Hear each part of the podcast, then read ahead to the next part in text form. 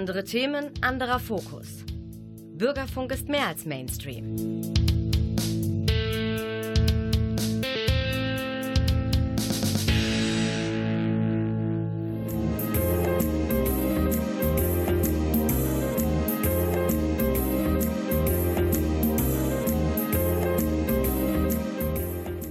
Der Lesewurm. Neues vom Buch- und Hörbuchmarkt. Präsentiert von Volker Stephan.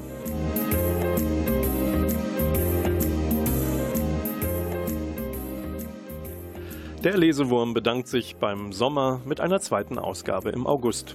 Zwei Sendungen pro Monat sind doppelt so viele wie gewöhnlich und damit haben wir auch schon die inhaltliche Klammer für die kommende Stunde. Es geht heute um Mehrteiler, um Fortsetzungen, um die nächste Ausgabe einer Reihe.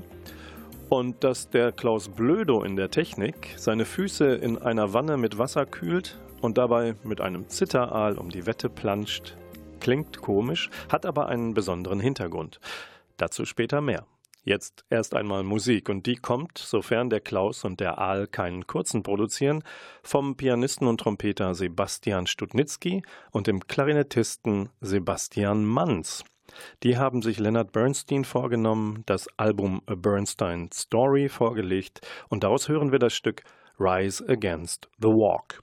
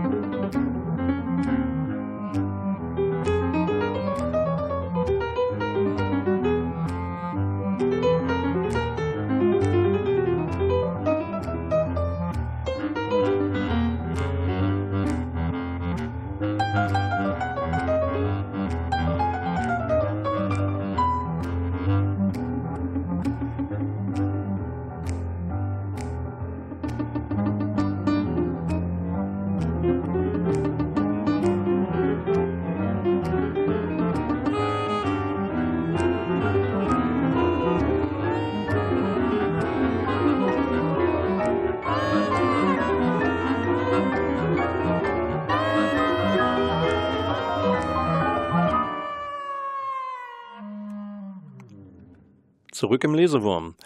Das war Jazz Meets Classic, A Bernstein Story von Studnitzky und Manz. Geht in die Plattenläden, ist in dieser Woche erschienen. Klaus Blödo nimmt sein Fußbad, von dem ich gerade sprach, natürlich ohne Gefahr für Leib und Leben, denn der Zitteraal in der kleinen Wanne hat einen vollständig entladenen Akku. Da sind wir Technikfreaks natürlich sofort auf Nummer sicher. Was aber treibt der Aal im Lesewurm? Nun, er verweist auf einen raumgreifenden Mehrteiler. Der widmet sich einem der größten Naturforscher und Wissenschaftler der Neuzeit, Alexander von Humboldt. Der kam am 14. September 1769 auf die Welt, also vor genau 250 Jahren. Sämtliche Schriften hat der Verlag DTV jetzt ganz frisch auf den Markt gebracht, in feines Leinen gehüllt, in zehn Bänden, von denen sieben ausschließlich Originale enthalten. Ein bisschen was zu Alexander von Humboldt, dem elterlichen Wunsch gehorchend, sollten die Brüder Wilhelm und er beruflich eigentlich die sichere Karte spielen und feine preußische Beamte werden. Daraus wurde bekanntermaßen nichts. Wilhelm schmiss sein Jurastudium Alexander Seins der Staatswirtschaftslehre. Wilhelm wurde schließlich bedeutender Humanist und Linguist. Alexander der weltweit geachtete Erforscher der Natur in all ihren Facetten vom Erdmagnetismus über Vegetationszonen, von der Tier- bis zur Pflanzenwelt. Mehr noch. Alexander von Humboldt nahm sich auch die Natur des Menschen vor, als Menschenkundler. Da prangerte er zum Beispiel die Sklavenhalterei in den USA an, den Antisemitismus in Europa, genauso wie er die Opfer der Märzrevolution von 1848 beklagte. All dies tat er, ohne sich aber zu sehr mit den Herrschenden anzulegen. Das Zerstörerische des Menschen sah und kritisierte er früh, zum Beispiel das Roden von Regenwäldern, auch bei uns heute noch ein Thema, das etwa Überschwemmungen und Erdrutsche nach sich zog und zieht, oder das übermäßige Ausbeuten von Bodenschätzen. Die sämtlichen Schriften, also dieses feine Paket, das 350 äh, Euro kostet oder in einer normaleren Ausgabe für unter 300 zu haben ist, hat der Lesewurm unter Aufbringung seiner letzten Kräfte heute hier ins Studio geschleppt. Das sind sieben Bände mit mehr als tausend Aufsätzen und Essays und die stehen für das publizistische Werk Humboldts außerhalb der berühmten Buchveröffentlichungen wie etwa Kosmos. Professor Oliver Lubrich und Thomas Nährlich von der Universität Bern in der Schweiz haben seit 2013 Material gesammelt und die beinahe 8000 Seiten editiert. Und dann gibt es neben den Aufsätzen auch noch drei Bände, die Übersetzungen liefern, zum Beispiel wenn der Polyglotte Humboldt seine Originale etwa in Französisch oder in Latein abgefasst hatte. Oder diese erstmals äh, auf Englisch, Polnisch oder auch Schwedisch erschienen waren.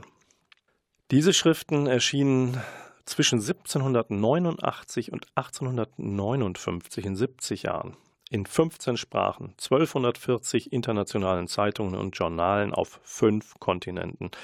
Und, jetzt kommt das Besondere, sie wurden nach Humboldts Tod nie gesammelt, herausgegeben und auch einzeln größtenteils nie wieder nachgedruckt. Und warum macht man das heute? Die Antwort darauf gibt einer der Herausgeber, Oliver Lubrich. Wenn wir jetzt in der Lage sind, Humboldts Publikationen zu überschauen, Humboldts Publikationen in Zeitungen und Zeitschriften, die rund 1000 Texte, 1000 verschiedenen Artikel, die zu seinen Lebzeiten international erschienen sind, dann ergibt sich dadurch eine sehr genaue Publikationsbiografie. 1000 Texte in 70 Jahren, das bedeutet etwa ein Artikel pro Monat. Das ist eine sehr kontinuierliche, sehr differenzierte und genaue Publikationsbiografie. Wir können an diesen Schriften, also an den unselbstständig, das heißt nicht in Buchform erschienenen Artikeln und Aufsätzen nachvollziehen, wie sich Humboldts Denken und Schreiben verändert von 1789 bis 1859.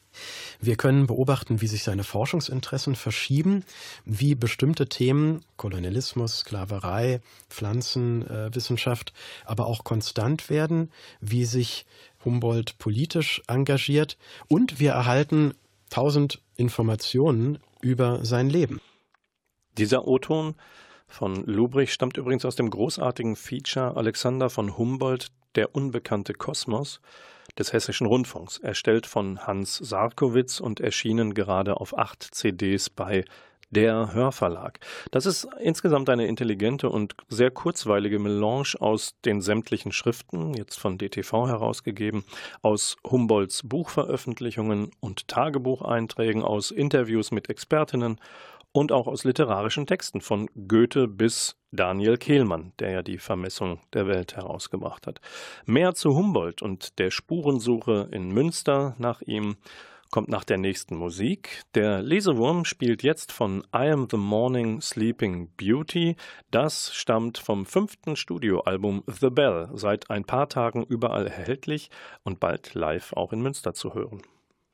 Here comes the candle to light your bed. Here comes the chopper. To chop off your head.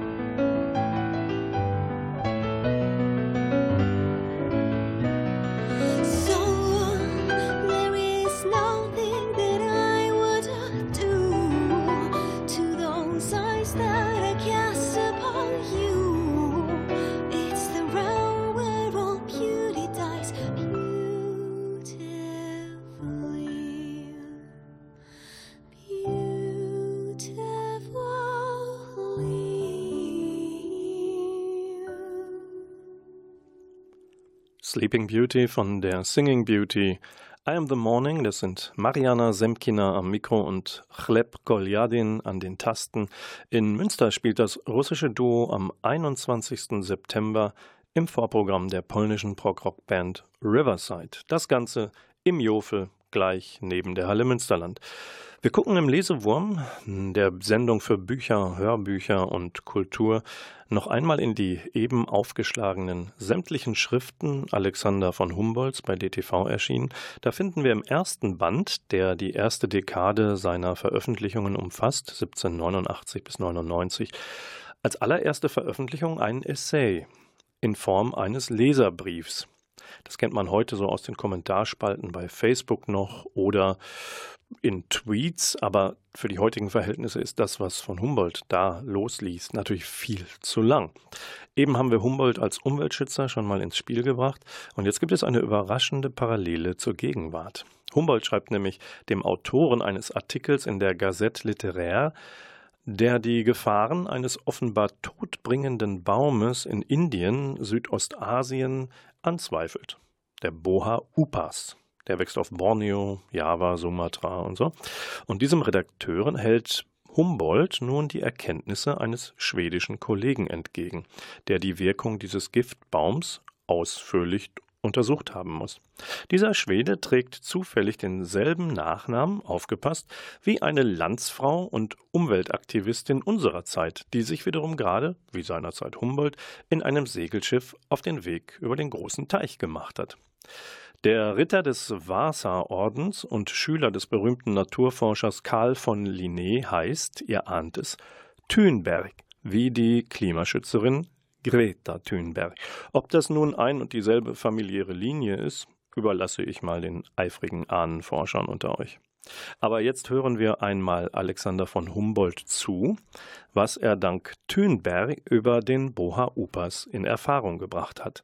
Der Saft dieses abscheulichen Baumes ist ein schwärzliches Harz, das sich in der Hitze des Feuers auflöst. Es hat bei den Indern einen hohen Preis. Die Völker, die es besitzen, haben einen klaren Vorteil gegenüber ihren Feinden. Dieser Saft ist sehr schwer zu sammeln, man gewinnt ihn nicht ohne Gefahr. Da die Ausdünstungen des Baumes äußerst schädlich sind, kann man sich ihm nur mit größter Vorsicht nähern. Diese Schwierigkeiten und Risiken treiben den Preis des Giftes hoch. Diejenigen, die es einsammeln, müssen Kopf, Hände und Füße in Tücher hüllen. Niemand wagt, den todbringenden Stamm zu berühren. Die Inder fangen diesen tödlichen Saft mit langen Bambusrohren auf. Sie spitzen diese Rohre an einem Ende zu und stoßen sie in den Baum. Die durch diesen Vorgang aufgespaltene Rinde entledigt sich sofort ihres schwärzlichen Saftes, der in dicken Tropfen in die Rohre fließt. 15 oder 20 Bambusrohre werden auf solche Weise in den Baum gebohrt. Drei oder vier Tage später zieht man sie gefüllt mit dem tödlichen Gift heraus. Wenn die Bewohner von Celebes von einem Feind angegriffen werden, lassen sie aus ihrem Arsenal oder Depot alle Bambusrohre holen, die das tödliche Gift enthalten. Früher kannten die Europäer kein anderes Gegenmittel gegen diese tödlichen Verwundungen als menschliche Exkremente, innerlich angewendet. Dieses widerwärtige Heilmittel, das natürlich Übelkeit erregte, diente dem unglücklichen Verletzten als Brechmittel und nahm so dem Gift seine tödliche Energie. Später lernte man bei den Indern selbst wirksamere und weniger abstoßende Gegenmittel kennen. Die Amputation, dieses universelle Heilmittel in der Chirurgie, ist für diejenigen, die von vergifteten Pfeilen verletzt wurden, vollkommen nutzlos. Es sind innerlich angewandte Mittel vonnöten. Die Könige von Celebes haben viele Versuche gemacht, indem sie zum Tode verurteilte Sklaven mit diesen tödlichen Pfeilen verletzten. Das verletzte Glied wurde sofort vom Körper getrennt, aber der Sklave starb dennoch. All das zeigt Ihnen, mein Herr, dass der Boa Upas eines der seltsamsten Phänomene der Natur ist. Es wäre zu wünschen, dass ein Naturforscher die Mittel hätte, diesen gefährlichen Baum gründlich zu untersuchen. Doch wie soll man einen Gegenstand erforschen, welcher für den, der dieses Unternehmen wagen wollte, von verschiedenen Seiten so viele Gefahren birgt? Tja, wie erforscht man Unerforschtes? Übrigens, wer Humboldt hier seine Stimme leitet, ist übrigens Schauspieler Ulrich Nöthen, der die ausgewählten Schriften und Texte im Hörbuchfeature Alexander von Humboldt, der unbekannte Kosmos, spricht. Nachzulesen sind diese Zeilen, die wir gerade gehört haben, in den sämtlichen Schriften des DTV in Band 1, da im französischen Original, aber auch im Band Übertragungen ab Seite 25 dann auf Deutsch. Tja, unerforschtes Erforschen. Bei Humboldt wissen wir, das passiert durch Selbstversuche. Ob es die Höhenkrankheit und ihre Auswirkungen am Vulkan Chimborazo in Ecuador sind, ein Schluck Sekret des Pfeilgiftfrosches vielleicht am Fluss Orinoco in Venezuela, alles hat Humboldt mit seinen Gefährten selbst ausprobiert. Auch im Jahr 1800 die Stromschläge der Zitteraale. Und jetzt testen wir mal kurz, ob ihr in der Schule auch gut aufgepasst habt. Ist ein Zitteraal ein Aal? Klaus in der Technik? Gibt besser keine Antwort, nicht nicken. Wer mit Nein antwortet, liegt völlig richtig. Der Zitteraal ist kein Aal, sondern ein, natürlich, ein Neuwelt-Messerfisch. Zu Risiken und Nebenwirkungen befragt bitte euren Biologielehrer oder die Biologielehrerin. Apropos Schule. Die Spurensuche in Münster nach von Humboldt führt in den Stadtteil Kinderhaus, ins dortige Schulzentrum an der von Humboldt Straße. Dort habe ich einige Zeit vor den Sommerferien Tobias Regenbrecht getroffen, den Konrektor der Geschwister Scholl Gesamtschule. Er skizzierte Humboldts Bedeutung für den heutigen Biologieunterricht. Es steckt äh, meiner Meinung nach sehr viel Humboldt im modernen Biologieunterricht, da die Ideen von Humboldt sehr modern, sehr aktuell sind, obwohl er sie ja doch schon vor über 150 Jahren formuliert hat. Und die, seine Idee, dass gemeinsame klimatische und geografische Phänomene zu ähnlichen biologischen Phänomenen führt, die ist ganz aktuell und auch seine Beschreibung der Umweltzerstörung durch den den Menschen, also die Auswirkungen einer übermäßigen Ausnutzung und Übernutzung der Natur und die Folgen für das Ökosystem äh, sind sehr aktuell. Und dazu wollte ich noch wissen, ob es stimmt, dass die junge Generation heute mehrheitlich zum Telefonjoker greifen müsse, um Humboldts Beruf überhaupt richtig einordnen zu können. Im Biologieunterricht gehen wir wenig historisieren vor. Wir versuchen, biologische Kenntnisse zu vermitteln, verzichten aber häufig darauf, die historische Geschichte der Entwicklung der Biologie zu thematisieren. In der Genetik ist das anders. Da gibt man auch einen historischen Abriss und auch in der Evolutionslehre. Selbstverständlich gibt man einen historischen Abriss über die Ideengeschichten. Im Thema Umweltschutz ist das tatsächlich aber nicht der Fall. Also, wenn ihr von Humboldt einordnen könnt, ist das schön, sonst schiebt es einfach auf den Biologieunterricht. Das ganze Interview mit dem Konrektor der Schollrealschule Kinderhaus ist übrigens in der Aprilsendung des Lesewurms nachzuhören. Die findet ihr in der Mediathek von NR Vision. Klickt euch rein bei medienforummünster.de und von dort aus weiter. Ein bisschen Humboldt gibt's übrigens auch am Aasee in den Klaus Blödo aus der Technik nach der Sendung den Zitteraal aus seinem Fußbad entlassen will in die Freiheit. Ja, ich weiß nicht, halte ihn vielleicht davon ab. Aber am Aasee steht zumindest ein eigenes Alexander von Humboldt Haus. Es ist eins von vier Gästehäusern der Uni für internationale Wissenschaftler. Und mit ein bisschen Greta Thunberg leite ich zur nächsten Musik über. Der weltweite Klimastreik der von Thunberg initiierten Fridays for Future Bewegung soll am 20. September in Münster ab 10 Uhr 10.000 Menschen am Prinzipalmarkt versammeln. Als Band für den Abschluss am Mittag hat die Münsteraner Formation Home to Paris übrigens zugesagt. Und von deren 2013er Album Leistungskurs Singen und Klatschen hören wir nun den Song Stay for the Night.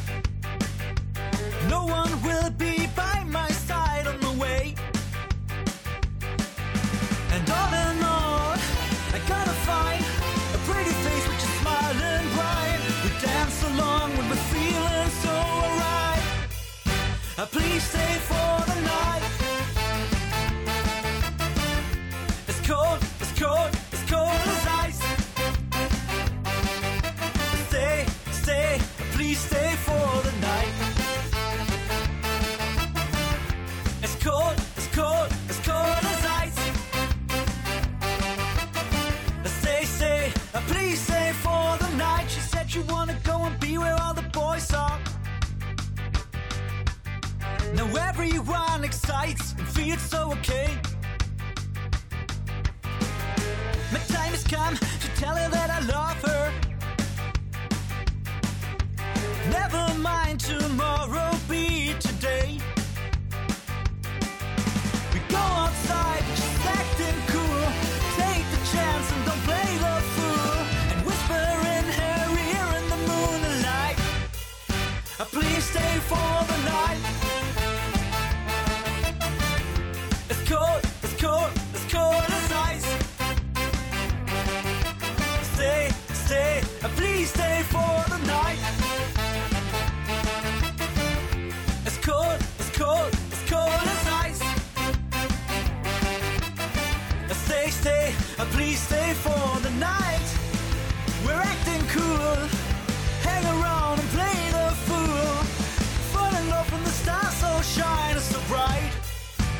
Please stay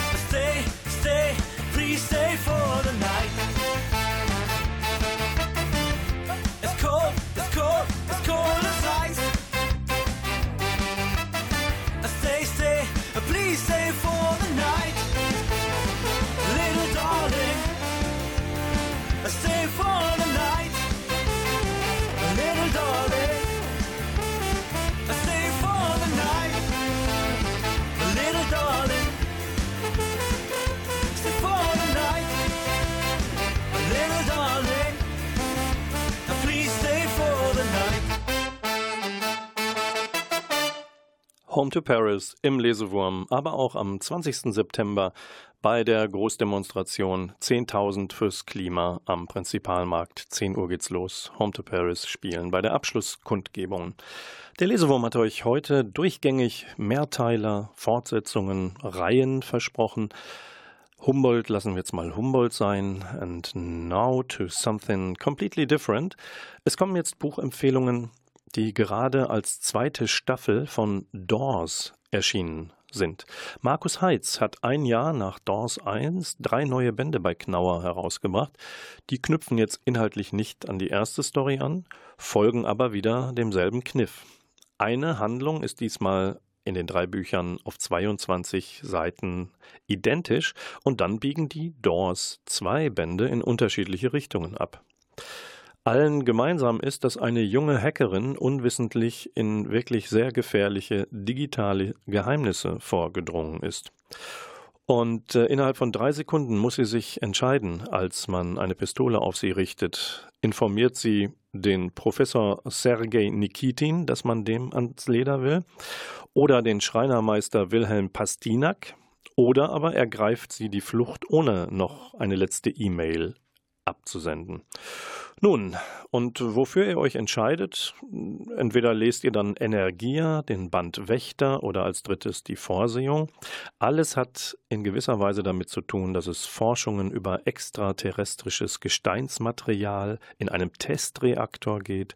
Es geht um eine besondere Tür, die aus diesen Materialien unbedingt zusammengesetzt werden muss. Und all das kann man aus drei verschiedenen Blickwinkeln lesen von Markus Heitz. Und dann richte ich auch gleich mehrteilige Grüße von P.D. James an euch aus. Dahinter verbirgt sich die Phyllis Dorothy James. Die war im vergangenen und Anfang dieses Jahrhunderts weltweit als Queen of Crime gerühmt. Und äh, Drömer legt jetzt neu auf ihre Reihe um den Commander Adam Dalglish. Der ermittelt in den 70er Jahren in England, zum Beispiel in Band 4, der heißt Tod im weißen Häubchen. Und da geht's hinein in eine Schwesternschule, die probiert künstliche Ernährungen an ihren Patientinnen aus. Und leider ähm, gibt, verliert eine Schwesternschülerin, die sich zur Verfügung stellt, ihr Leben dabei. Und dann muss man rausfinden, war das jetzt ein Unfall, war der Versuch oder doch Mord? Und es bleibt nicht bei dem einen Toten. Es kommt mehr dazu. Und der Commander muss einen Mörder finden. Band 5 heißt Der schwarze Turm. Band 6 Tod eines Sachverständigen. Wo wir gerade bei einer Britin sind, gucken wir doch nochmal nach London und ins Jahr 2024. Der Brexit ist tatsächlich wahr geworden, hat aber England ins Chaos gestürzt, als wenn sich das unterscheiden würde von England vor dem Brexit. Aber lassen wir das. Die Kluft zwischen arm und reich wird immer größer. Unruhen, Attentate erschüttern das Land und mittendrin ist Sam, 15 Jahre alt, die Tochter des Vizepremiers und Ava, 17 Jahre alt, Tochter eines notorisch klammen Taxifahrers. Die stammen also aus unterschiedlichen Schichten, gehen auf dieselbe Schule und Ava soll Sam Nachhilfe geben. Irgendwann gehen die Proteste der Jugendlichen weiter, sie setzen sich ein gegen die Ungleichheit. Es eskaliert, die Grenzen werden geschlossen, Fremdsprachen in England verboten auf den Straßen, Handys werden überwacht und Mädchen von regierungstreuen sogenannten Lordern aus der Schule geholt. In diesem Szenario erwacht dann endlich die eigentlich verwöhnte und eher gleichgültige Sam aus ihrem Dornröschenschlaf und gerät letztlich an der Seite von Ava selbst in Gefahr. Und das klingt so. Die Lorder strömen schließlich durch den Seiteneingang wieder nach draußen, halten Rücksprache mit denen, die vor dem Gebäude gewartet haben. Einer zieht ein Funkgerät hervor, spricht hinein. Dann schwärmen sie in alle Richtungen aus. Offenbar haben sie die Person, die sie suchen, nicht gefunden. Eigentlich hätte ich in dem Klassenraum sein sollen. Zwei Lorder eilen auf den Kunsttrakt zu. Ich weiche vom Fenster zurück. Sam, was hast du? Als Mrs. Jensen neben mich tritt und die Lorder sieht, flucht sie leise. Dann schaut sie mich an und erschrickt. Sam, steckst du in der Klemme? Flehend sehe ich sie an. Komm. Sie zieht mich nach hinten zu den Schränken mit den Materialien reißt ein paar Staffeleien und Zeug heraus, schubst mich hinein, stellt die Staffeleien zurück und schließt die Schranktür. Es ist dunkel, stockdunkel. Die alte Angst mischt sich mit der neuen, ganz realen Angst, schaukelt sich so lange hoch, bis ich am liebsten schreiend aus dem Schrank springen möchte.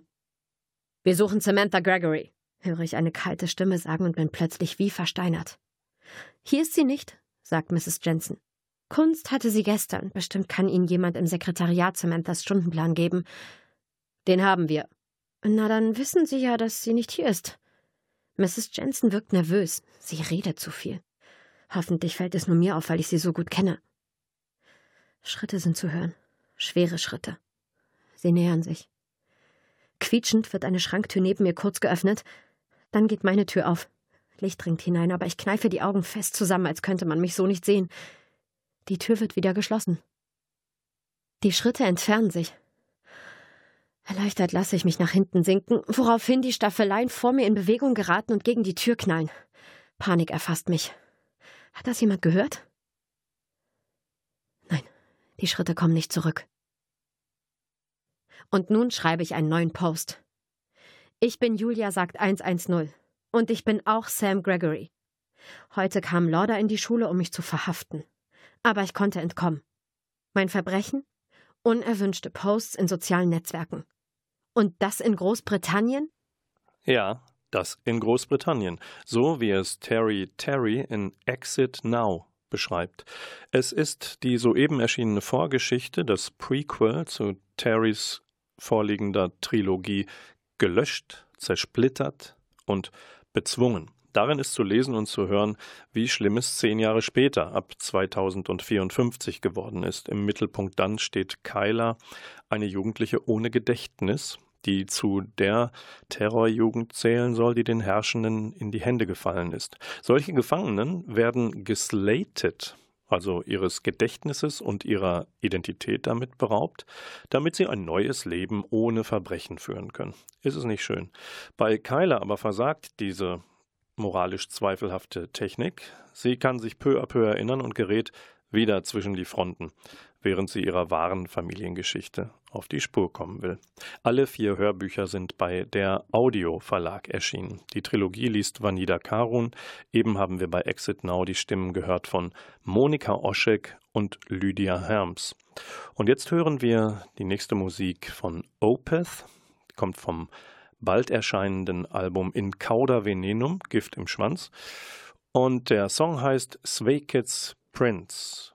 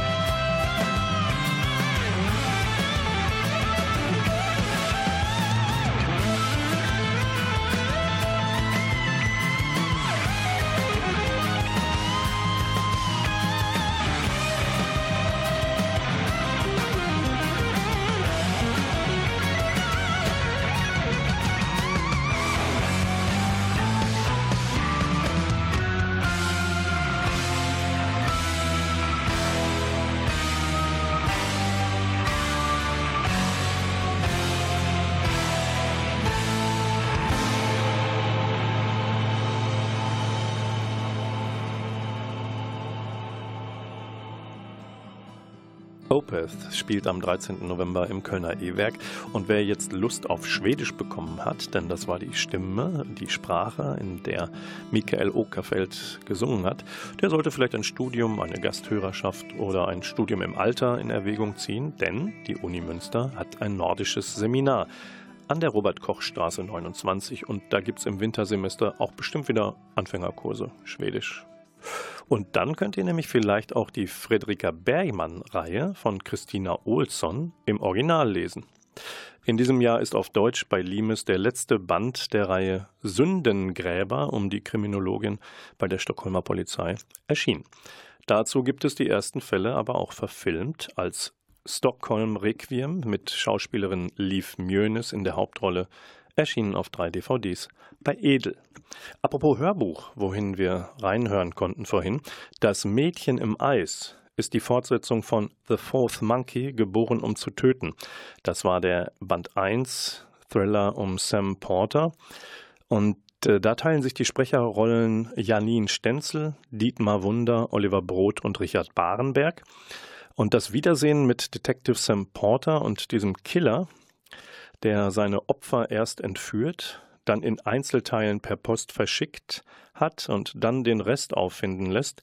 Dieses Wiedersehen gerät anders, als der Detective sich das vorstellt, denn der kennt den Serienkiller gut, hat ihn im ersten Band geschnappt, aber laufen lassen, und nun wird im tiefen Winter Chicagos die Leiche einer Frau gefunden, eingefroren in einem See. Und die Medien setzen natürlich gleich wieder auf den Four Monkey Killer, aber Porter will nicht so recht dran glauben, dass der was damit zu tun hat. Und Porter hat noch eine Rechnung mit ihm offen. Er hat sich auf einen gefährlichen Deal eingelassen. Gelassen. Er selbst soll Bishops, also des Monkey Killers, Mutter finden und im Gegenzug würde Bishop ihm helfen, den Mörder seiner Frau zu finden. Eieiei, bei Random House Audio erschienen, über 14 Stunden auf zwei MP3-CDs.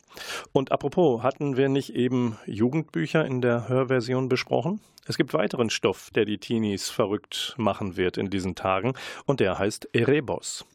Was, wenn ein Game oder ein Computerspiel die Macht über dich gewinnt und dann manipuliert? Band 2 des großen Erfolgs von Ursula Posnanski ist jetzt da. Damals, 2011, war es ein Computerrollenspiel, Spiel, das die Macht über seine Spielerinnen und Spieler gewonnen hat, soweit, dass sie am Ende aufgefordert wurden zu morden. Und Erebus 2 spielt jetzt zehn Jahre später mit einigen der damaligen Figuren, aber auch mit neuen Teenagern, zum Beispiel dem 16-jährigen Derek. Und das allmächtige Spiel Erebos meldet sich zurück, leuchtet plötzlich als E in allen mobilen Endgeräten auf und gewinnt die Oberhand über die nun total vernetzte Gesellschaft. Egal ob auf dem Smartphone, bei Facebook, Twitter, WhatsApp, YouTube, Instagram, was ihr wollt. Und Derek steckt natürlich mittendrin. Hat dann am Ende nicht mehr so richtig Spaß beim Spielen, sondern das geht todsicher tödlich aus. Erscheint wieder bei Löwe und wer genug Zeit hat, sollte sich vielleicht zuvor Erebos 1 nochmal reinziehen. Das gibt es als Taschenbuch. Und jetzt gibt es noch einmal Musik. Und zwar einen Pop-Rap-Mix des Braunschweiger Musikers Fabian Römer von seinem Album Lebenslauf. Hören wir den Song 32. Dezember.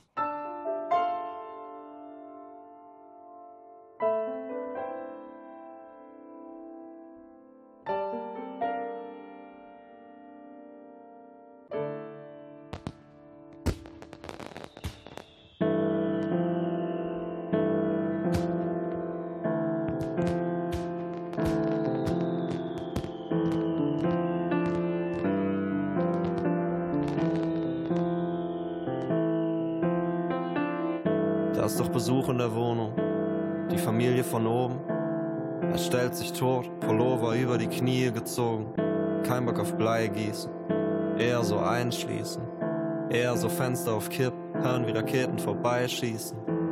Raclette-Geruch strömt durch den Flur in das Zimmer. Sein Dinner for One ist heute eine Tiefkühl-Thunfischpizza. Das Handy vibriert. Ey, wo treibst du dich rum? Er schaltet auf Stumm. Noch so ein Glas von dem Rum und alles wird dumpf. Durch die Kanäle gesäbt, flackernder Bildschirm, irgendein Riesenevent. Sie zählen den Countdown runter, jede Zahl wie ein Stich. Fünf, vom besten Freund belogen, frontal ins Gesicht. Vier, verlorener Kontakt zu den Eltern, höchstens noch Hallo und Tschüss. Drei, die Klage von alten Kollegen und wegen Musik vor Gericht. Zwei, die traurigen Augen von Anna und ihr resignierender Blick. Eins,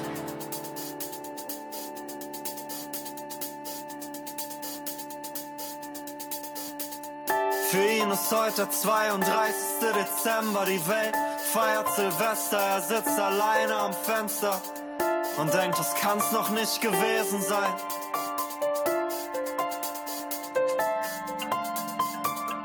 Für ihn ist heute der 32. Dezember, die Welt feiert Silvester und er zerreißt den Kalender. Nein, das kann's noch nicht gewesen sein. Blicke folgen dem Raketenschweif. Er rennt und er rennt durch den Flur aus der Wohnung, muss raus aus der Stadt. Die Menschen, die leben, die Luft hat er alles schon tausendfach satt. Matschiger Schnee und zerfledderte Böller auf grauem Asphalt. Vielleicht kommt er nie mehr zurück und wenn doch mit dem lautesten Knall.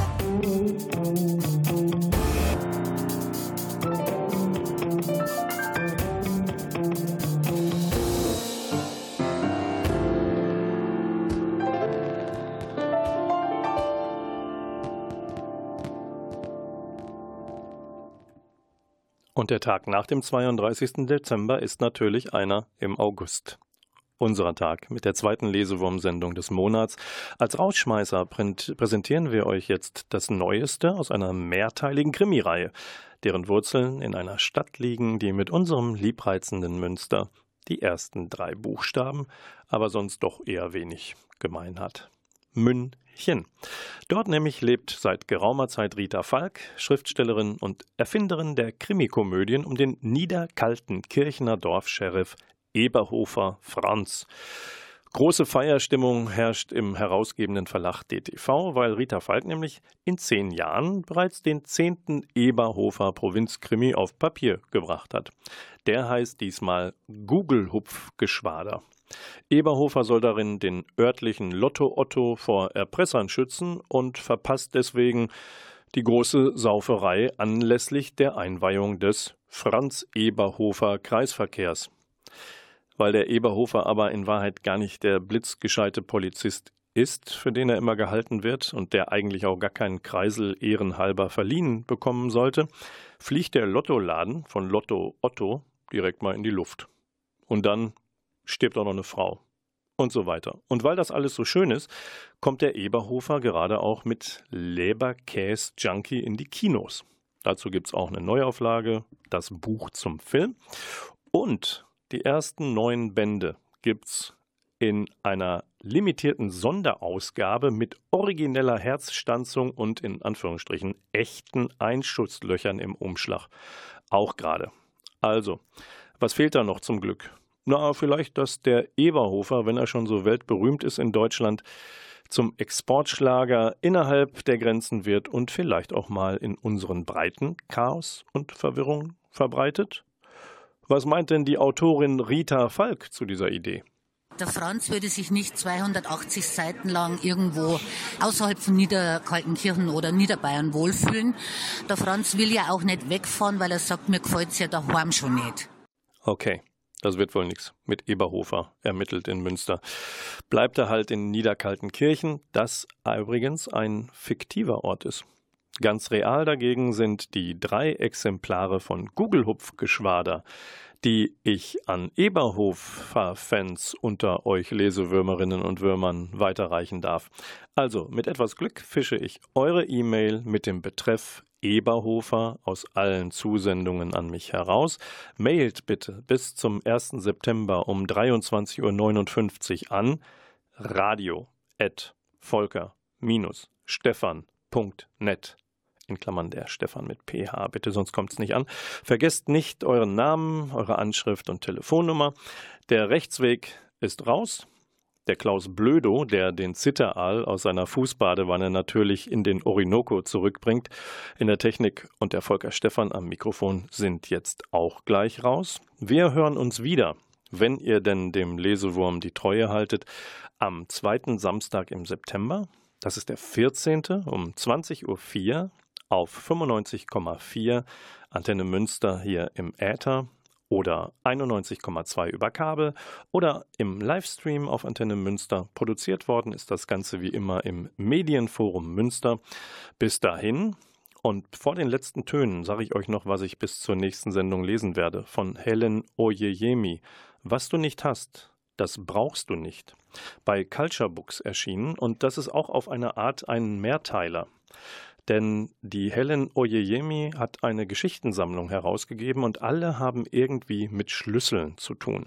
Und bereits gelesen habe ich die erste Story aus dem Band, die da lautet Bücher und Rosen. Was ist das Besonderes, Besondere an Oyeyemi? Sie verwebt alte Märchenstoffe in neue Geschichten und ähm, verzaubert einen damit, verwirrt den Leserin, den Leser und die Leserin und ähm, lässt diesen Schlüssel, der Türen öffnet oder auch besser zulässt, in allen Geschichten. Die letzten Töne nun gehören Narnia. Das ist eine schwedische Metalband. Der Track stammt vom frischen Album From Darkness to Light und heißt You Are the Air That I Breathe. Live zu erleben ist das Ganze am 13. Dezember in Ennepetal und wir hören uns wieder am 14. September. Bis dahin und tschüss.